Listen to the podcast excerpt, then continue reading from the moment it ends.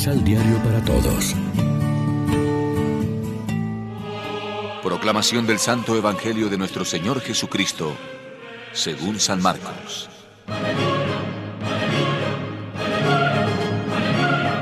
Después de esto, Jesús y sus discípulos fueron a los caseríos cercanos al pueblo de Cesarea de Filipo. En el camino Jesús les preguntó, ¿Qué dice la gente acerca de mí? Algunos dicen que eres Juan el Bautista. Otros dicen que eres el profeta Elías. Hay otros que piensan que eres alguno de los profetas.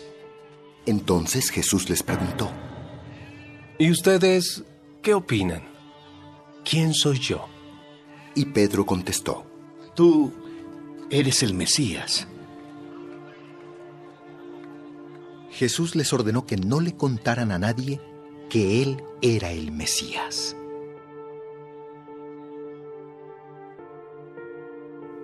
Jesús comenzó a anunciar a sus discípulos lo que le iba a pasar.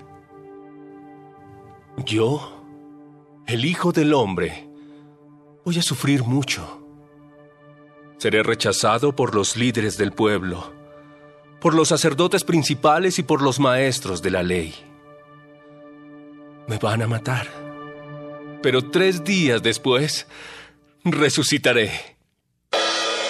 Como Jesús habló tan claramente de su muerte, Pedro lo llevó aparte y lo reprendió por hablar de eso.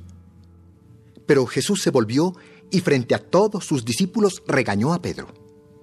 Pedro, estás hablando como Satanás. Apártate de mí, pues no entiendes los planes de Dios. Te comportas como cualquier ser humano. Lección Divina Amigos, ¿qué tal? Hoy es jueves 17 de febrero y a esta hora, como siempre, nos alimentamos con el pan de la palabra. Las dos preguntas que hace Jesús en el sondeo de opinión, la que más le interesa es la segunda. ¿Y ustedes quién dicen que soy yo? Interrogante que sigue abierto, hoy como ayer, esperando la respuesta de cada uno de nosotros. Es la pregunta central de la religión cristiana pues contiene el fundamento de nuestra fe y la razón de nuestra vida y conducta. ¿En quién creemos? Cuestionario que hemos de responder personalmente con absoluta sinceridad, conscientes de que en la respuesta nos va el ser o no ser cristianos, porque no se queda en lo periférico, sino que toca el núcleo de la fe y del seguimiento. La pregunta sobre Cristo admite hoy, entre otras, estas tres formulaciones desde diversos ángulos de enfoque. Primera, ¿quién es Jesús en sí mismo, su persona, doctrina, obra y misión? Segunda, ¿quién es Jesús para mí? Y tercera, ¿qué significa para el mundo actual? Para el primer interrogante bastaría una contestación teológicamente correcta, por ejemplo la del credo, la del catecismo e incluso la de una clase de religión.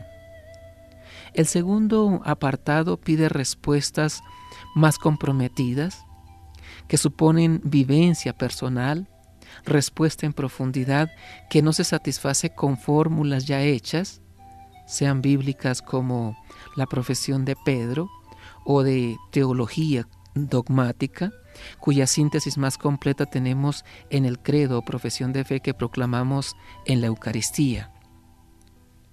Contestar satisfactoriamente al tercer punto implica además la proyección evangélica y misionera que de Cristo ofrecen la comunidad eclesial y sus miembros. La imagen de Cristo que reflejamos los cristianos es decisiva para que el mundo crea en Él al ver nuestra vida iluminada por su persona y orientada al amor servicial, comprensión y solidaridad con los hermanos, especialmente los más desfavorecidos.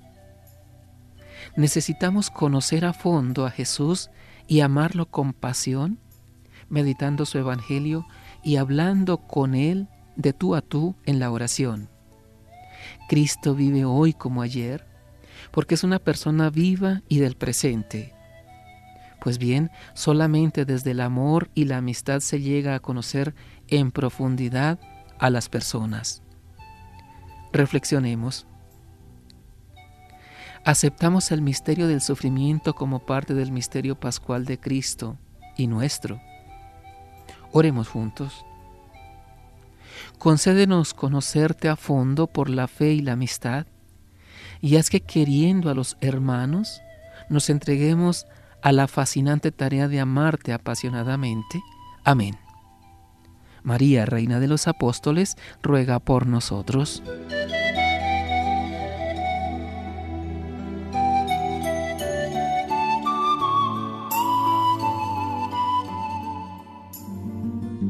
Complementa los ocho pasos de la Alexio Divina adquiriendo el emisal Pan de la Palabra en Librería San Pablo o distribuidores. Más información www.sanpablo.co Pan de la Palabra. Vive la reflexión.